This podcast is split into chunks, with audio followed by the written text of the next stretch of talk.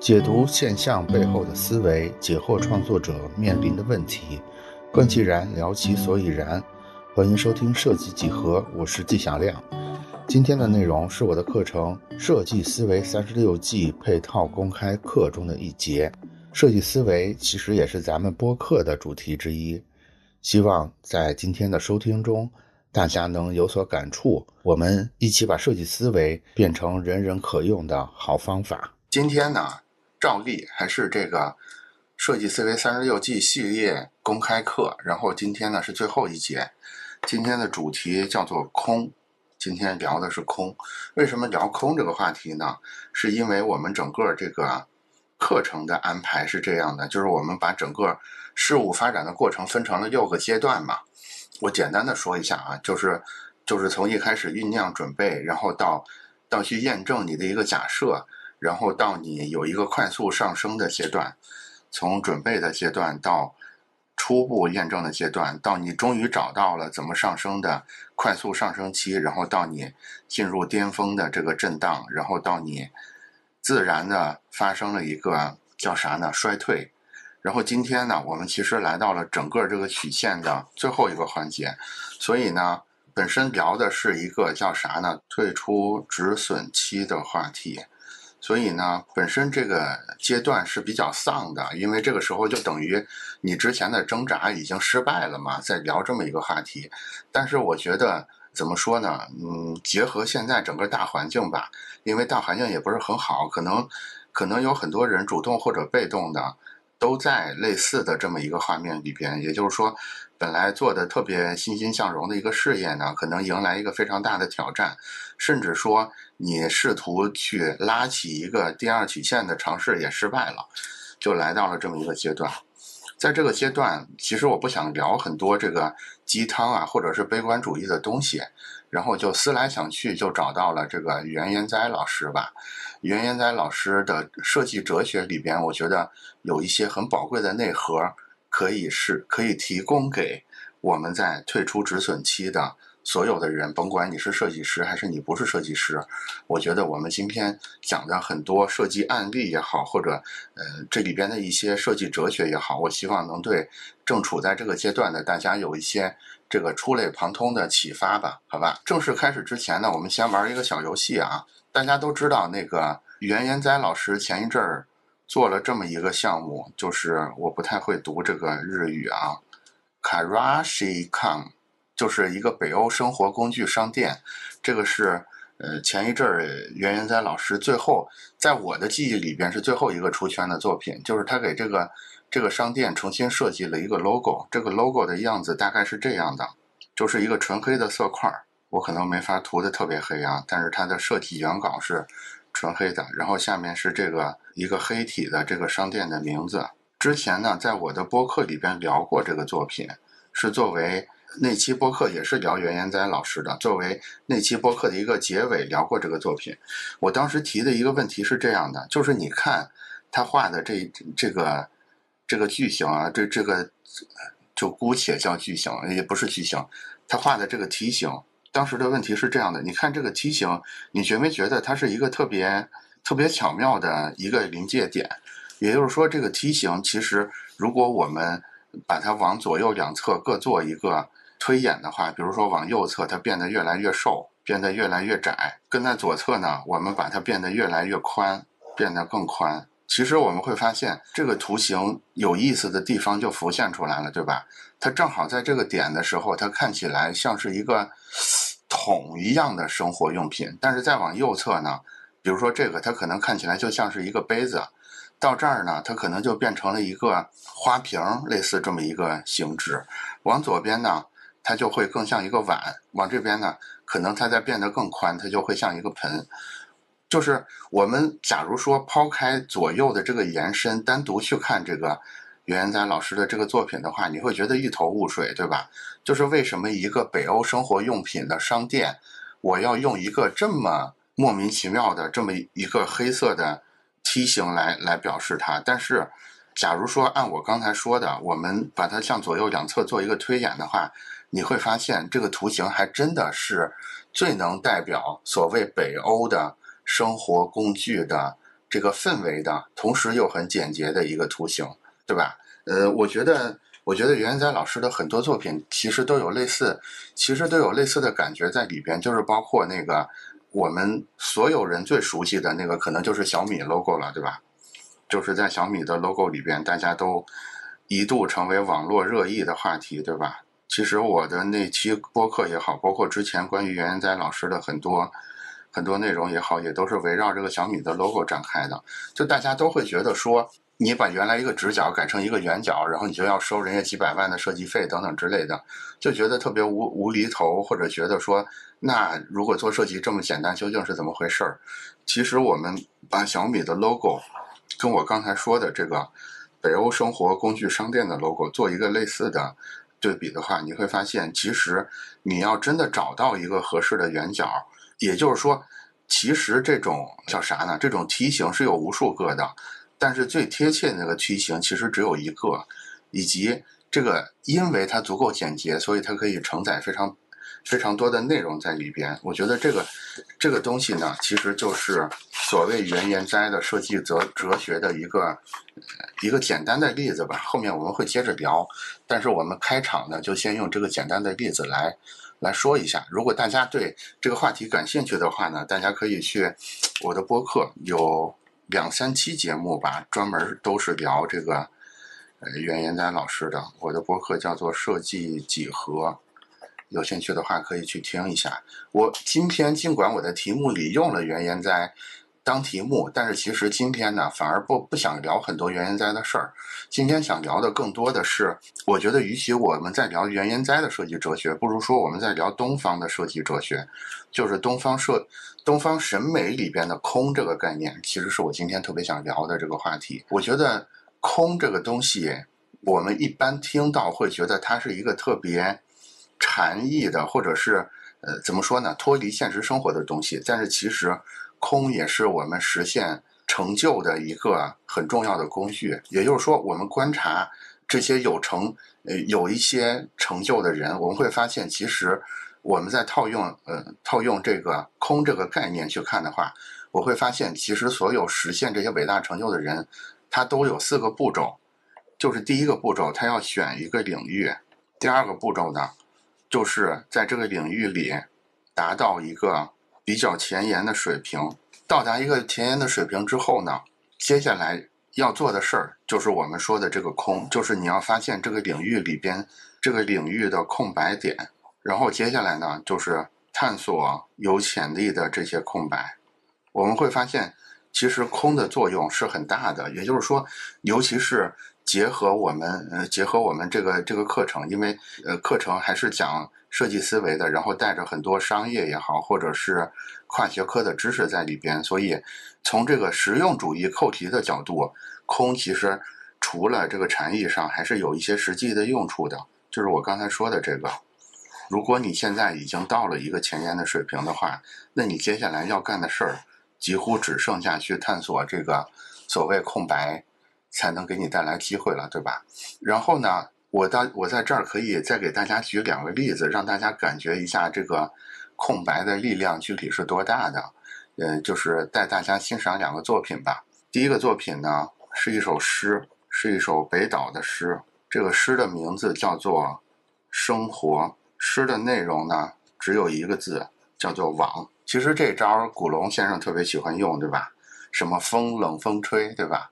就是特别喜欢玩这些文字上面的技巧，但是我觉得北岛在写这首叫《生活》的诗的时候，恐怕并不是古龙这种恶搞的想法，而是，呃，真的通过这种极简的、极简到只有一个字儿的方式，其实引发了我们非常多的联想，对吧？就是你看着这首叫《生活》的诗，这个诗的名内容只有一个“网”字的时候。首先会给你一个直觉上面的冲击，就是你觉得诗为什么会这么写，然后你接下来就会由就会情不自禁的思考，为什么诗可以短成这样？为什么这么多字里边北岛要选择“网”这个字来作为这个题名，叫做《生活》的这首诗的内容，对吧？我相信每个人的解读都不一样，但是先把这个例子抛出来供大家这个欣赏一下。这是第我想分享的第一个艺术作品啊。第二个艺术作品是一首叫做四分三十三秒的交响乐作品。交响乐作品是这样的，交响乐这首作品共分成三个乐章，三个乐章，然后总长度是四分三十三秒。这是为什么这个这个作品叫四分三十三秒的原因啊。然后这个作品的内容是什么呢？唯一的一个要求就是沉默。所以这个作品，我们现在就可以做一个演奏。当然我没有这个胆子啊。也就是说，如果我们现场要要欣赏一下这个作品的话，应该从此从此时此刻起，所有人都不要发出声音，就是我们造出一个四分三十三秒的空白来。然后这四分三十三秒的空白呢，就是这首这个交响乐作品的。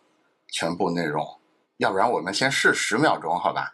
四分三十三秒有点太挑战了，但是我们可以试个十秒、二十秒的，大家感觉一下。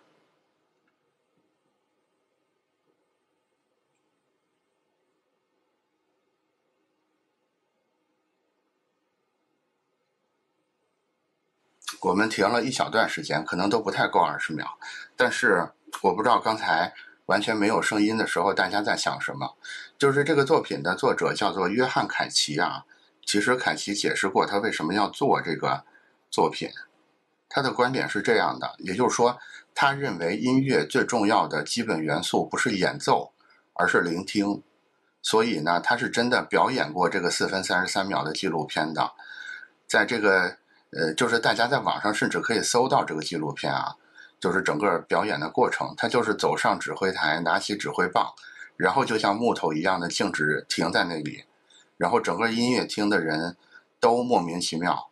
他甚至还装模作样的把这个乐谱翻过了一页，还掏出这个手帕手帕擦了擦汗水，惹来人们这个会心的微笑。最后到四分三十三秒过去的时候，全场都爆发出这个雷鸣般的掌声，对吧？所以呢，我带大家欣赏的两个作品，一个是北岛的这首只有一个字的诗，另外一个是完完全没有任何演奏的这个四分三十三秒的音乐作品。就是为什么带大家一块儿感受这两个作品呢？就跟开开头我们一块儿去欣赏这个作品一样。也就是说，其实空里边是包含着巨大的能量的。我不知道大家有没有从刚才我们说的三个作品里边感受到。这个能量是什么呢？其实这种能量是一种来自恐惧的能量。为什么说空的能量来自于恐惧呢？是这样的，其实存在一种酷刑啊，存在一种刑罚。这种刑罚就是把把这个犯人关到一个全白色的房间里边，也就是说，这个房间里边用特别高的这个特别高亮度的灯泡照着这照着一个全全白的。房间用这种方式呢，去给这个犯人进行一个严酷的刑罚。据统计呢，大多数犯人在这个纯白的房间里边待不了多久，他就完全崩溃掉了。其实，他就相当于就是好像让犯人不准睡觉，类似类似这么一种东西。也就是说，其实我们的本能里是特别害怕留白的，甚至有一个这个这个心理学的术语叫做留白恐惧。这个就是这个就是为什么我觉得北岛也好，刚才说的这个约翰凯奇也好，包括原研哉也好，为什么值得敬佩的原因，就是我们当然可以认为这种只有一个字儿的诗，完全不演奏的音乐，或者一个一个梯形的黑方块这种事儿是一种恶搞。但是如果它不是恶搞，而是作者认真的就是想通过这种形式。去表达一些什么呢？我觉得这个其实是一种非常大的勇气，因为你做这种事儿是要是几乎是注定要被大多数大多数人所不理解的，对吧？甚至人们会由于自己的留白恐惧去攻击这些作者，但是这些这些设计师们、这些音乐家们、这些诗人们仍然做了这样的事儿。我觉得这个是非常呃值得我们敬佩的一个点。这个敬佩呢，其实也被很多大牌给学会了，对吧？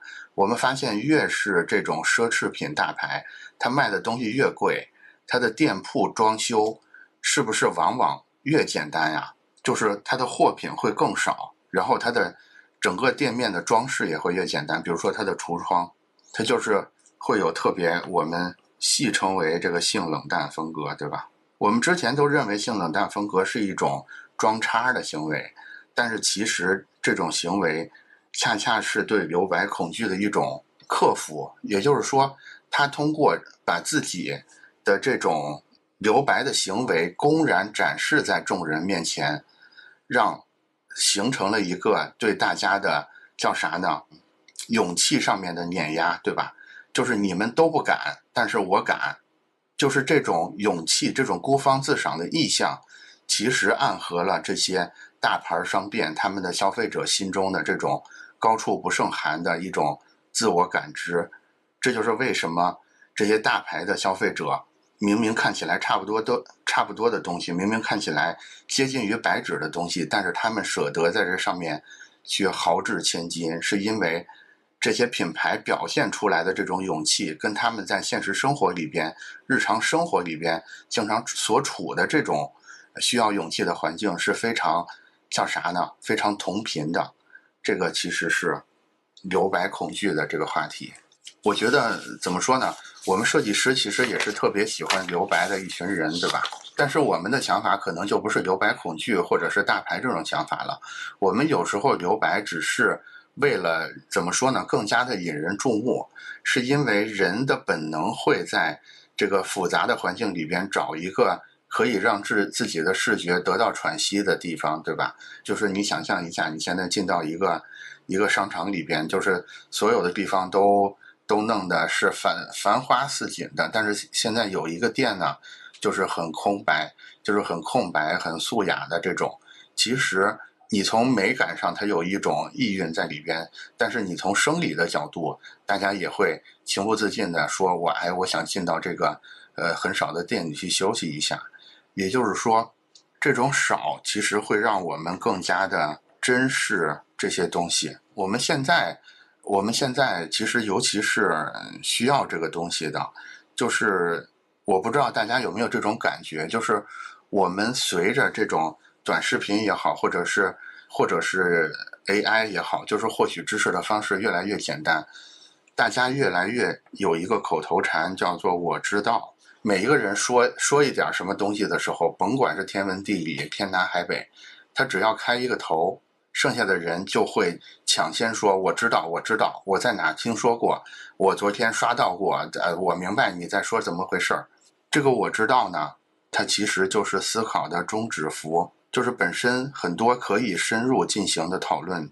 就被这一声一声的“我知道”去给打断掉了。这个观察呢，其实不是我观察出来的，是袁延哉老师观察出来的，也是为什么今天可以有这个呃，就是公开课要把袁延哉老师当做一个代表的原因，是因为他在他的这个新书里边发现了这个问题，也就是说，也就是说。现在的人越来越把我知道当成是一种停止思考的终止符，所以他就更加认为说，你在这个时候应该提出一些问题，就是用空白的、用这种空的这种心态去提出一些问题，从而把大家从我知道的这种情况，呃，从从我知道的这种情况里边给解脱出来。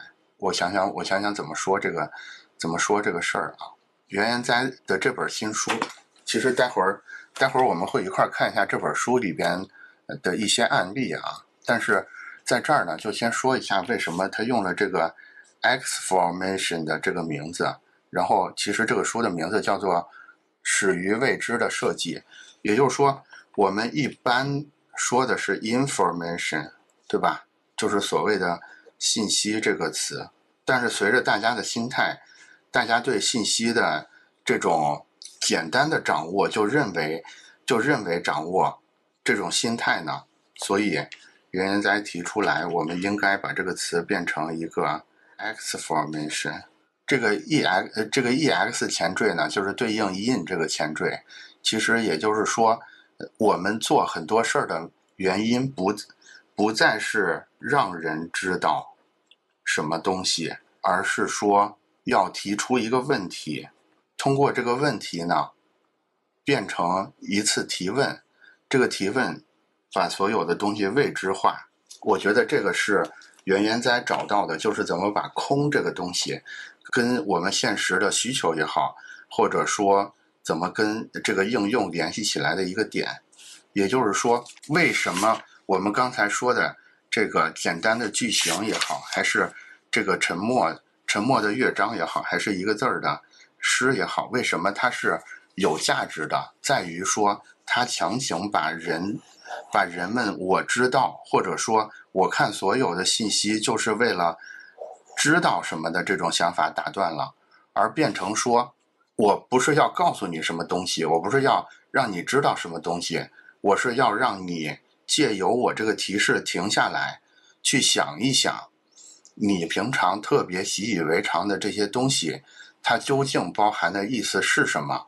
就是我们总是在说 logo。但是当你看到一个这样的图形就是一个 logo 的时候，你就情不自禁的会被迫停下来想一想，logo 到底是什么？品牌到底是什么？图形到底是什么？对吧？当我们看到一首诗只有一个字叫网的时候，它其实就形成了一个问题。这个问题就是，究竟什么叫诗？网究竟是什么意思？生活为什么可以用网来代替？有没有其他的字可以来代替这个网？大家能能能明白我在说的这个感觉是什么吗？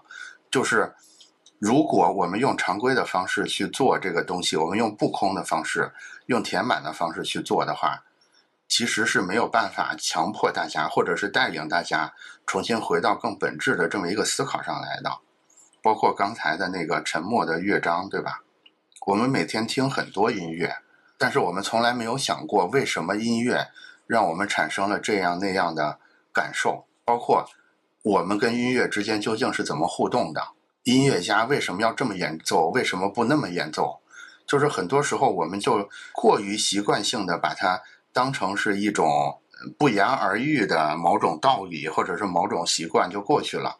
但是这个不言而喻里边，其实往往才有着设计真正可以产生价值的地方。我这么说呢，可能还是有点干啊。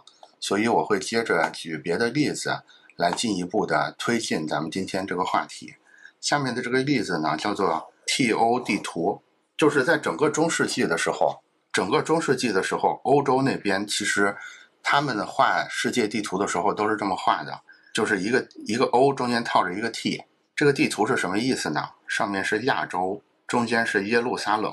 耶路撒冷为什么是世界的十字路口，对吧？就在这儿能得到解答了。然后左边这左边是欧洲，右边是非洲，也就是说，在当时，非洲在当时欧洲人的视角里边，世界就是这样子的，就是三块大陆，然后他们之间的位置关系大概是这样，就是所谓的 T.O 地图。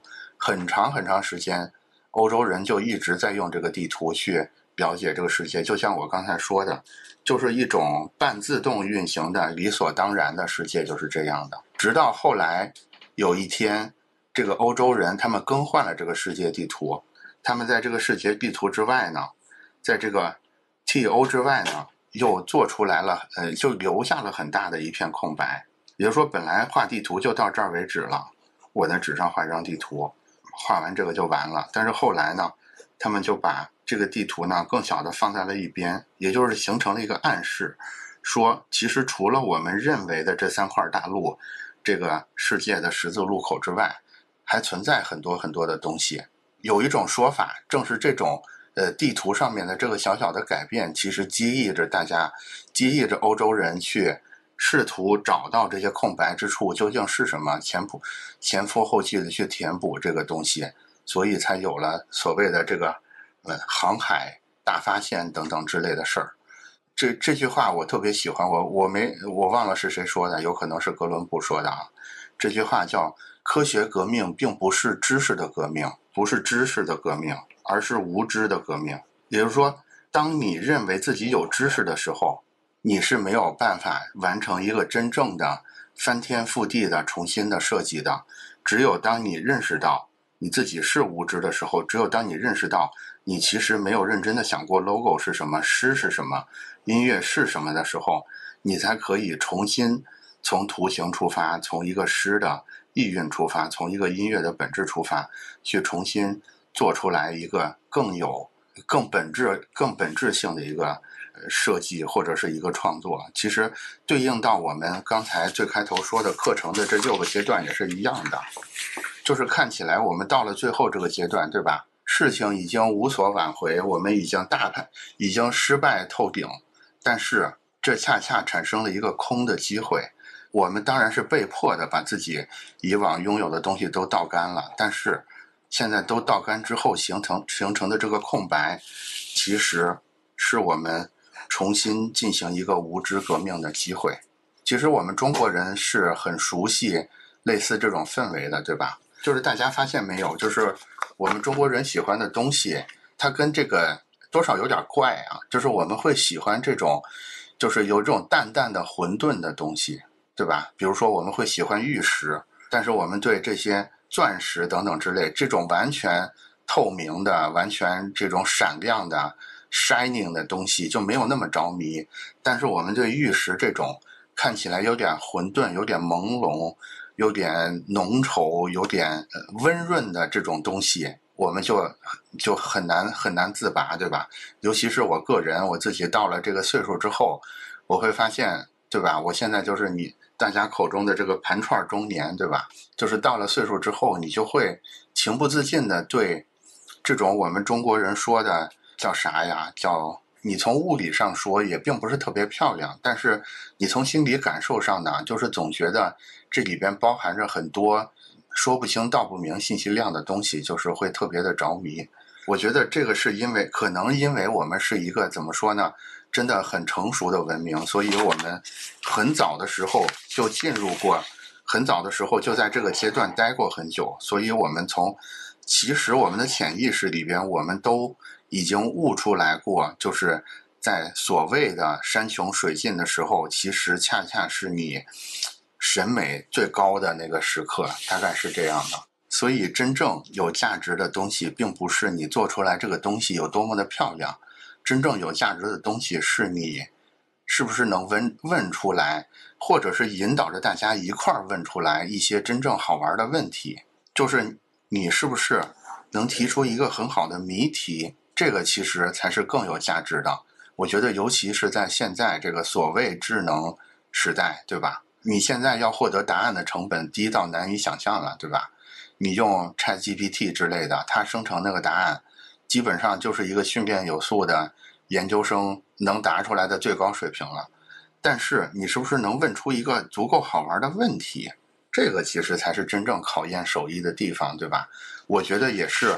我们在经历了这么多的艰难困苦，这么多人生的低谷、人生的高高亮时刻，经历了这么多之后，来到这儿之后，我们真正的价值所在，就是我们可以问出一个真正有质感的、有质量的问题，对吧？我在这儿举了，接下来所有的话题，我们都会围绕着怎么去呃问出一个好玩的问题开始了。我先举一个简单的。例子有有有可能有有一部分人听说过这个例子，好吧？第一个入门的小问题啊，帮大家逐逐步感受一下一个有意思的问题，它能引发出什么样的能量来啊？这个入门的小问题是这样的：为什么酒吧的凳子是高的？为什么它跟我们日常用的这种凳子的制式不太一样？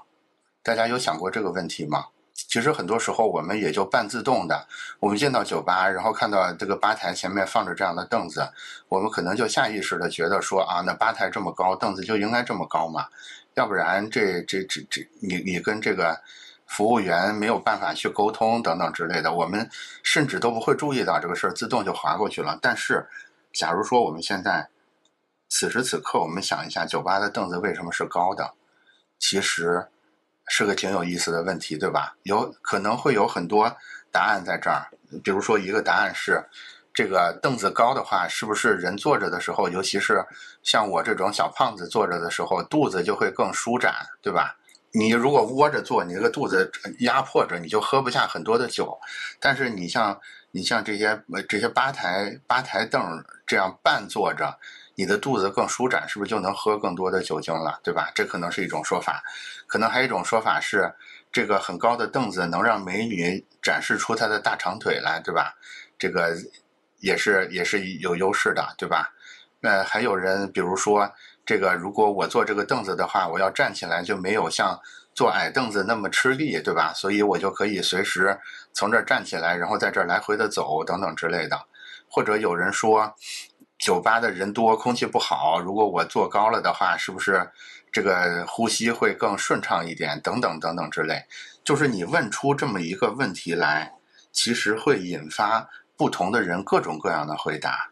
你说这些回答有没有意思呢？肯定是有意思的，但是你硬要说哪个对或者哪个错，其实是很难很难说的。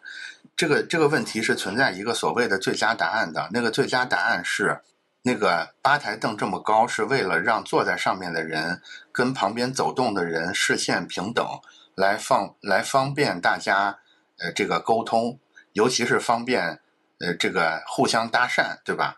你想想，你如果路过这儿，你看到一个美女，但是她坐得很低，你路过的时候，你就得弯腰去跟她说话，就会显得很刻意，以及特别的不那么优雅。但是如果她坐的，她即使坐着，但是视线高度跟你差不多的话，那你们说句话，对吧？一边等调酒，你们一边说句话，就是非常自然的事儿。其实是存在一个形式上这样的最佳答案的。但是我刚才说的那些答案，难道没有意思吗？难道这个更高的凳子不能显示一个美女的大长腿吗？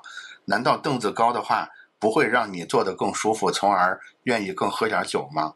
其实也是有的，所以我觉得这个是谜题有意思的地方，就是它是另外一种思考方式，它的目的不是为了传授一个知识，它的目的不是为了让人知道一一点什么东西，它的目的是为了把一个我们日常熟悉的东西陌生化。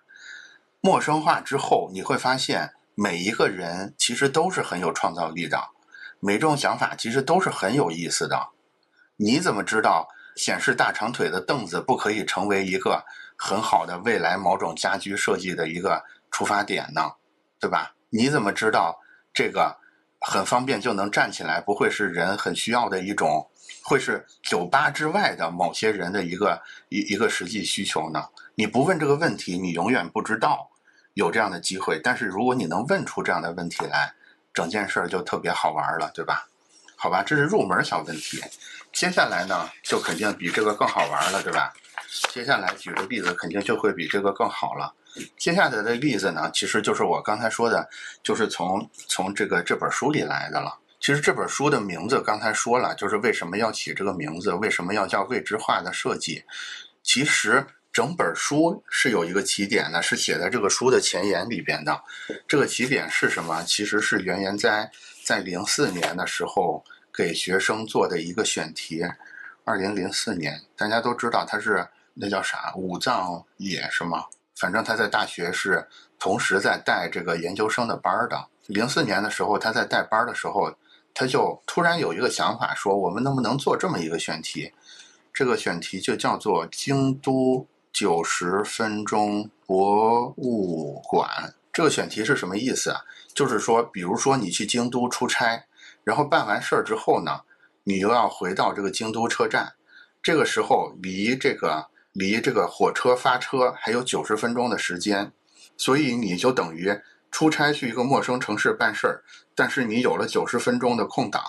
九十分钟呢是一个很难受的时间点，对吧？就是你没有办法很痛快的去玩儿点儿什么，但是让你在那儿在车站那儿呆坐九十分钟也很痛苦，对吧？所以就就有了这个京都九十分钟博物馆的这么一个选题。他给学生布置的任务是什么？就是你拿到这个选题，你现在需要做一件事儿，就是按照你的思路去帮大家去帮这么一个人设计一下这九十分钟，这个外地人在京都利用这九十分钟。可以去玩点什么样的事儿，然后呢，你需要记录一下这这九十分钟究竟是怎么去到那个地方，然后都干一些什么事儿。然后，比如说在这，比如说他举了一个例子啊，就是可以坐车去到那边的一个市场，然后去到里边一个有名的店里逛一逛，然后在这个市场里买当地的一种特产的小吃，然后出来之后呢，在不远的地方就有一条有名的这个城市。城市的石子小路，然后在这个小路上去散一散步。假如说有一位同学的答案是这样，他就可以把整个这个过程去给他在地图上标出来，然后拍出来我市场的照片，然后那个店的照片，甚至你跟那个店主聊一聊的内容，然后你在那个小步小路散步上的时候产生的一些内心的想法等等之类的。总而言之呢，你就是把它当成是一个博物馆的项目来策划。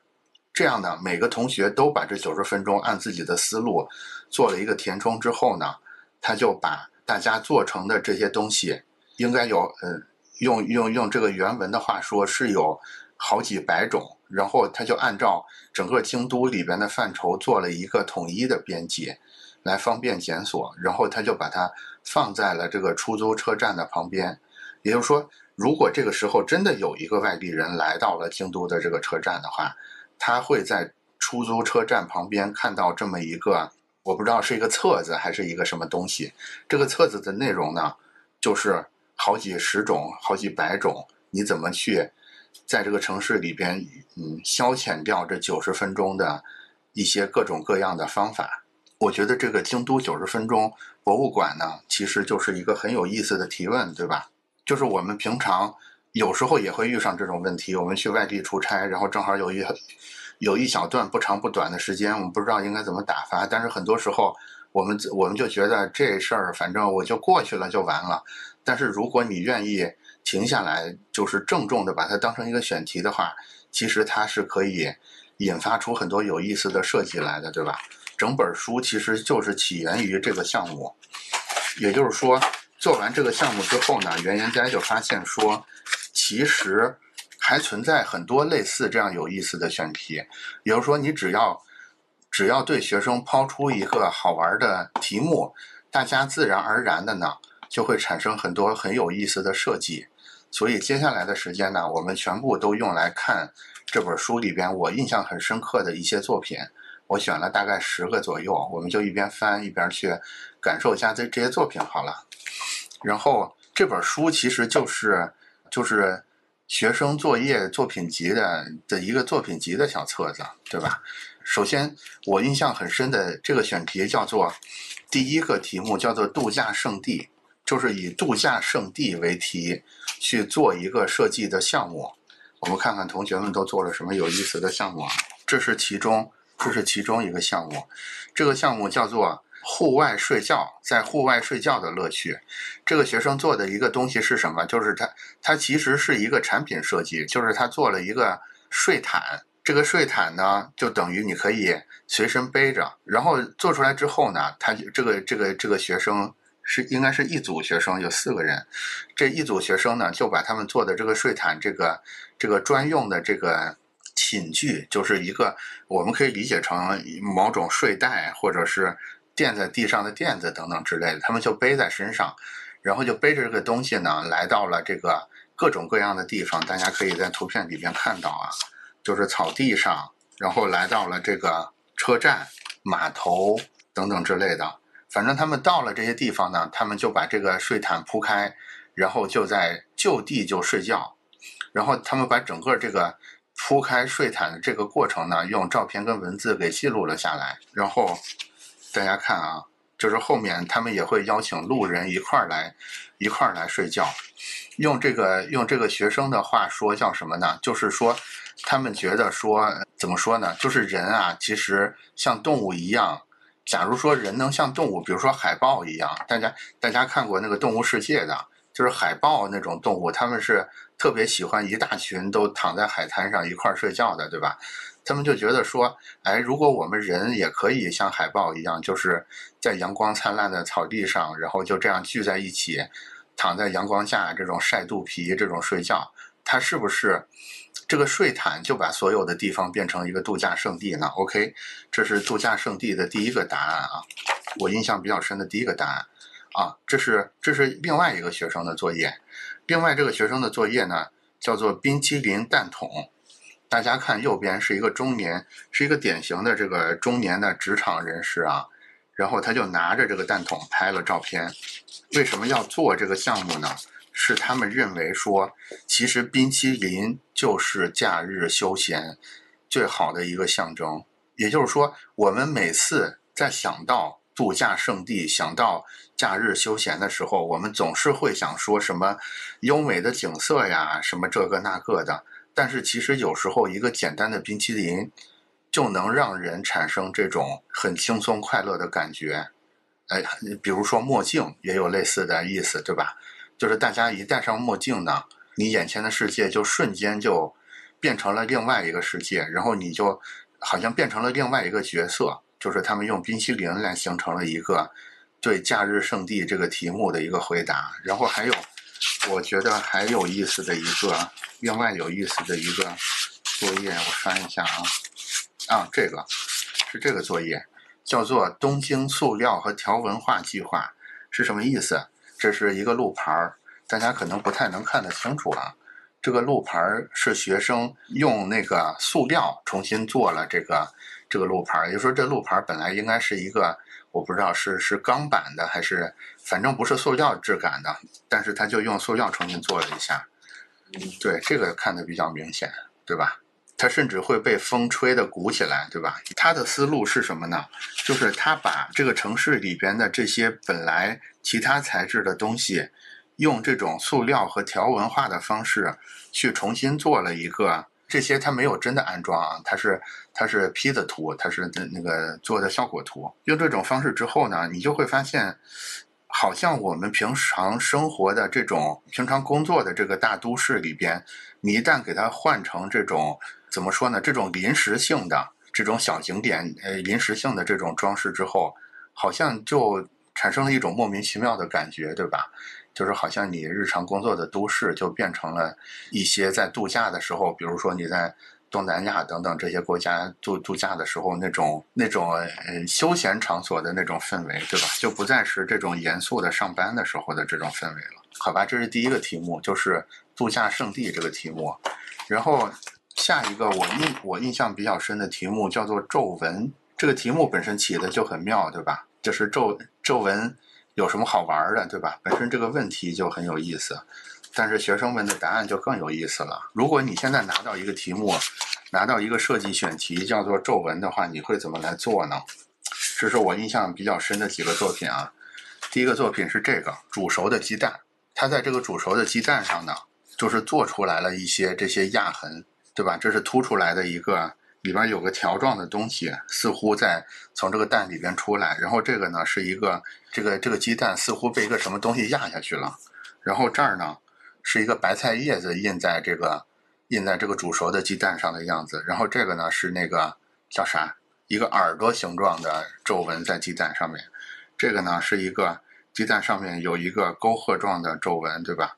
当这个放到这个鸡蛋盒子里边的时候。就好像这个鸡蛋很大，然后强行被挤进这个盒子里边一样。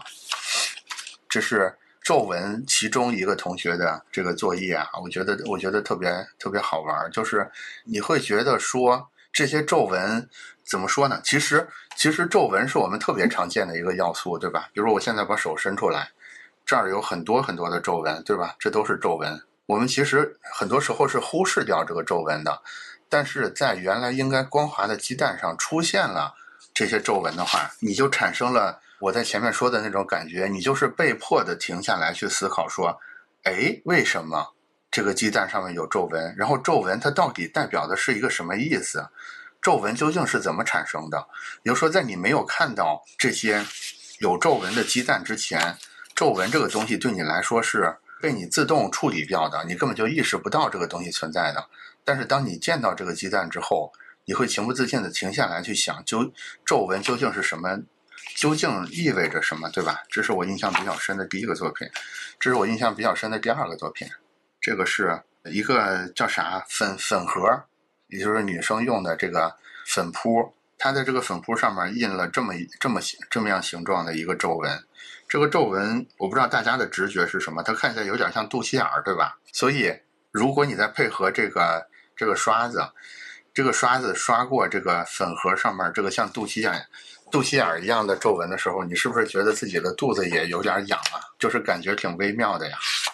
就是你说这个作品有什么多大的意义，其实也不见得有，但是它就是很好玩，对吧？就是提问的人很有意思，回答的人更有意思。这是我印象比较深的又一个作品。然后就是这个作品，我的印象比较深。这个好像也是，也是回应皱纹这个啊，对，也是回应皱纹这个题目的。大家看这些东西，你认为这些东西是什么？是不是特别像海面上的一个岛？但是你看这张图就明白了，它其实是手，也就是说它是一个白色的，呃，叫什么？我看它是用什么石膏？也就是说，这个学生制作了自己手上各个部位的石膏模型，然后把它摆在这个白色的，把它沉在半沉在这个白色的液体上面。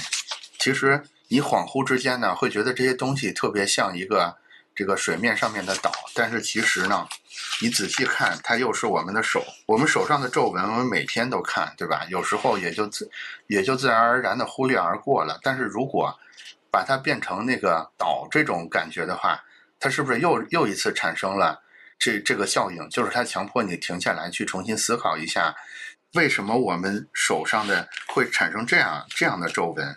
然后这样的为什么山上也有？为什么这些岛，这些真正海面上的岛上也有类似的皱纹？好像我们之前从来没有把手跟这个海上的岛产生一个类比的联想。但是通过这些图呢，你就强迫自己。也不是强迫自己吧，你就被引导成重新思考这个问题了，然后也连带着去重新思考说，这个皱纹就像这个交错的两个手一样，是不是这个岛的形成也是海面之下有两个类似这样的，呃，这个大陆架在挤压之下产生了这么一个形状呢，对吧？然后下一个是我感觉更有意思的作品，我认为最有意思的一个作品就是下一个了，下一个的题目叫做那个主题。叫做裸露，就是所有这些题目看起来都是空的，对吧？都是没有内容的，都是空的提问。但是我们看一看这些空的提问，他们引发出了什么样的创造力？裸露这个题目啊，我觉得我太喜欢这个作品了，特别的好玩。这个作品是这样的，就是这个学生啊，他就是用那个用小布料做了很多小小裤头，然后他就把这些内裤呢。穿在各种各样的物品上面，比如说这是一个那个叫啥撬棍，撬棍这正好有个分叉，他就给他穿上了这个小裤头，对吧？这是我们平常吃饭的叉子，叉子这儿套上了一个小裤头，扳手套上了一个小裤头，这个青椒，哎，套上了三个小裤头，这个圣女果鸡蛋，就是本来我们我们以青椒为例好了，青椒是这里边最性感的一个，对吧？就是本身我们是意识不到青椒这个东西是没有穿衣服，它是裸露着的。但是，一旦我们给它拟人化的套上这个裤头之后，我们就哎，我们就突然意识到了“裸露”这个词的意思究竟是什么，对吧？当然，首先是觉得好玩，对吧？首先是觉得就是挺戏剧性的，尤其是这个青椒，对吧？姿态还挺妖娆的，对吧？但是笑完之后呢，我们就会想说，哎，那“裸露”这个词的意思到底是什么呢？为什么特别日常的一个一个日常用品，为什么套上裤头之后，我们就反而意识，就是按说他什么都不穿才是裸露，对吧？为什么他穿上这个卡通小小内裤之后，反而我们觉得？意识到裸露是什么了呢？就是每个人的答案可能不一样啊，但是这个问题，它让这个问题得到了进一步的升华，也是很有意思的，对吧？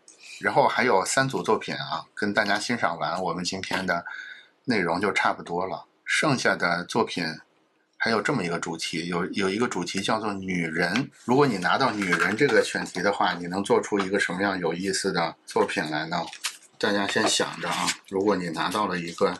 题目叫女人，你刚才也看了那么多脑洞大开的作品了。这个时候，你会对女人这个选题做一个什么样的作品呢？其实这个作品就就很有我们做设计的感觉了，对吧？就是其实是从可口可乐那个经典的平行里边得到了启发，对吧？就是它是采取了就是经典的可口可乐那个平行，大家知道吧？它是取自这个人女人这个曲线的这种美感，对吧？所以学生就在这个启发之下呢，他就把这些塑料瓶儿跟更多的这些所谓的好身材做了一个结合。比如说这个这个可口可乐，它是跟这个沃尔道夫的维纳斯，就是就是远古时期非常有名的一个一个远古雕塑作品，是一个原始生殖崇拜的一个挺有名的一个古董吧，做了一个结合。然后它这个呢是什么茶？反正是一个茶饮，我看是个什么茶啊？应该是某种红茶，就是跟一个著名的绘画作品，跟虚荣这个绘画作品做了一个结合。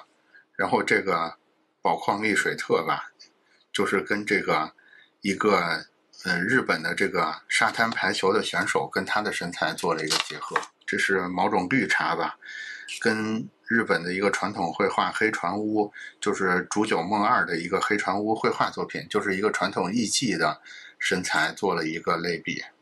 然后这个呢是跟一个这个动漫里边身材很夸张的一个动漫人物做了一个类比，等等之类啊。后面这些都是类似的，就是看刚才那个，我们我们有一些这个观众说。可能我们会担心说，那我们在设计上去做这么多莫名其妙的探索，究竟怎么商用？我觉得这个里边的很多东西，是不是感觉是可以商用的？以及这些平行跟这些典型的女人或者是身材这个要素做了做了一个类比之后，其实他要表表达的东西，你仔细想一想，其实意蕴也挺丰，意蕴也挺丰富的，对吧？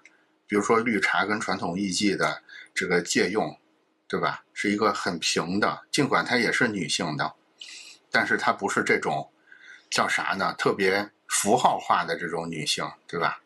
其实挺有意思的，对吧？这是第一个第一个作业，然后然后这儿还有一个作业，就是这个作品，这个是学生用铅笔画的一些女性的这个肖像啊。大家看这些肖像有一个特点，就是它是没有表情的。麦当劳的店员，这个可能是一个空姐，这可能是一个歌手，右边是一个我不知道是是某个皮那个木偶戏的木偶戏的演员等等之类的。大家看到看到他画的这些画有什么感觉？他这个作品叫《面无表情的女人》，也就是说他的切入点是什么？他拿到女人这个作品的时候，这个学生他的切入点是什么？他观察到了一个社会现象。这个社会现象呢，就是我们这个社会认为男性才有权利面无表情。如果你作为一个女性的话，你一定要表现，尤其可能在日本这种这种社会里边啊，要表现出一种特别可爱、特别可人，就是你要保持微笑的这么一个状态。如果一个女人，尤其是你做这种公共职业的女人，对吧？护士，你是提供社会服务的这种这种女性。职业，如果你是没有表情的话，会给人一种特别奇怪的感觉。然后他就把这个感觉用这种这个素描的方式给它保留了下来。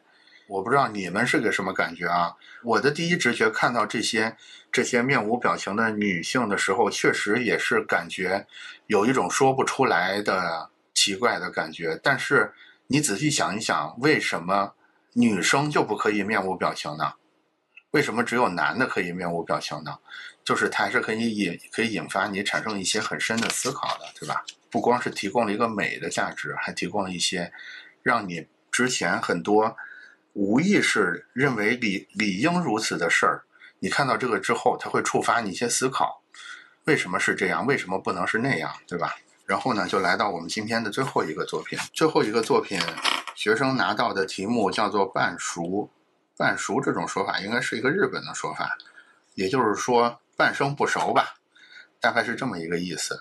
然后这个学生的思路是什么呢？就是他发现说，当然这里边有很多有意思的作品啊，我找的是我个人觉得好玩的，但是不代表我没我没找的这些就不好了。这个学生的思路是说，有很多模模糊糊的东西，就是这种。比如说尼斯湖水怪，比如说 UFO 的照片等等之类的，比如说这些对焦没有对焦上面的人人的照片，就是这种模模糊糊的状态，结合这个半熟，其实反而有很大的这种能激发人的很多想象，能把人的这种兴趣跟好奇心给给勾起来，对吧？所以呢，他就用了这种。用了这种照片来回应半熟的这个答案，所以大家也能明白我为什么选这个作品当最后一个了，因为我觉得这个学生想表达的意思啊，跟我今天想表达的意思是一样的，意思都是说，我觉得还是歌颂一下我们这个东方美学的这个深奥或者是这个神秘之处，对吧？就是他他所谓的这些模糊不清的照片，这些尼斯湖水怪，跟我们在盘串的时候喜欢的那个朦朦胧胧的包浆。那个玉石里边的若有若无的这种沁色，其实都是类似的一个审美意味，对吧？也就是说，这种模糊，或者说我们我们今天的主题这个空白，其实它代表的是一种提问。也就是说，我并不炫耀我知道很多很多东西。或者说我能明白很多很多东西，我一定要教给你什么什么东西，而是说我就是退后一步，我就是很模糊的、很混沌的，甚至我是我是空白的，用这种方式去把你激发出来，这个可能才是一个真正的成熟的人。甭管你是一个设计师也好，还是你是一个作者也好，或者你只是一个人也好，我觉得我们经历了前面这么多艰难困苦，对吧？走到了最后一步，这个时候为什么叫退出啊？就是你应该放弃原来少年时、少年在巅峰时候的那种炫耀的心态。你能不能往后退一步？你能不能把空白展示给别人？你能不能容纳更多的人进到你这个共同创造的过程里边来？这个可能才是我们说所谓设计思维一个真正、真正最高级的一个阶段。我不知道我的理解对不对啊？大家可以仔细的想一想，结合我们今天看到的所有这些大大小小的、知名的、不知名的、好玩的，或者是嗯有社会批判的例子，你一块儿去想一想。这个，假如说我们做设计，最后能走到这一步的话，会不会才是具备了一个真正的设计思维？不再炫耀自己，而是想办法去把别人，把一个。在半自动状态下昏昏欲睡的人，把他激发出来，这个可能才是设计哲学的一个终点。然后今天的内容大概就是这样了。我我简单的翻一下，有没有相关的提问啊？刚开头的时候，稻草跟库曼他们俩都有聊这个话题，就是我觉得。在我的理解里边，它更多的是就是留白或者是空这种方法怎么能落地的？因为这个是刚开始的时候问的，我不知道后面的这些作品是不是已经回答这个问题了。但是我还是略微说两句吧。我个人的理解是这样的，就是我们不应该把空或者是留白这种东西简单的理解成是一种设计风格，或者是某种某个人或者是某个流派的一种风格化的表达。就是我觉得非设计师、行外人他们可以这么理解，但是我们自己不能理解，不能这么理解。我觉得更多的就像今天说的内容一样，我们更多的把它作为一个展开工作的方式吧。也就是说，即使是袁研哉这么厉害的设计师，我相信，在他给他的学生给出一个叫做皱纹的这个题目的时候，他的脑海中是不知道有一个学生。会想到说，我要在一个粉扑里做一个肚脐眼儿，就是你多厉害的设计师，你多大的大神，你都要对别人的创造力有一个敬畏。就是并不是说你是大师你就狂的不行，而是说你是大师的原因是你可以把别人的创造力给调动出来。我觉得做设计也是一样的，就是只给当然成功率很高。尤其是在某些特定的市场环境下，你就直接把你的卖点告诉对方，或者说，你就直接用这种我们所谓的这种让人知道的这个方式，很多时候确实是有效的。但是随着竞争真正的加剧，随着这个智能智能时代真正的到来，没有人再需要知道什么东西，就是没有人。没有人的知识是缺乏到需要你告诉他了，所以一定把这个劲儿转过来。你不应该再把更多的精力花在怎么让人知道上，而是你要更多的怎么去调动别人上，通过把问题未知化的方式去调动更多的人，去调动更多的算力、更多的 AI、更多的技术，这个才是设计师真正要比拼的点。我不知道我能不能说，我我是不是说清楚了啊？然后内容大致就是这样。然后我觉得怎么说呢？就是大家想去帮助别人从这个自动驾驶的状态里边解脱出来，可能首先需要自己从这个自动驾驶的状态里边解脱出来。我觉得，嗯，呃有点推荐这本书，大家可以去看一下。但是，但是大家要有一个心理准备啊，这个书里没有很多大家认为所谓的干货，基本上就全部是这些作品作品集的呈现。就是各种各样的作品，也就是说，欣赏，我觉得欣赏的意思大于这个知识传授的意思吧。这个也是，呃，这个袁哉老师整个这个题目始于未知设计想表达的一个观点。好吧，那今天的内容就是这样，拜拜。以上就是这次公开课的内容，相关的公开课我们还会继续更新在播客中。有任何问题或者有想深入讨论的话题，评论区我们等你。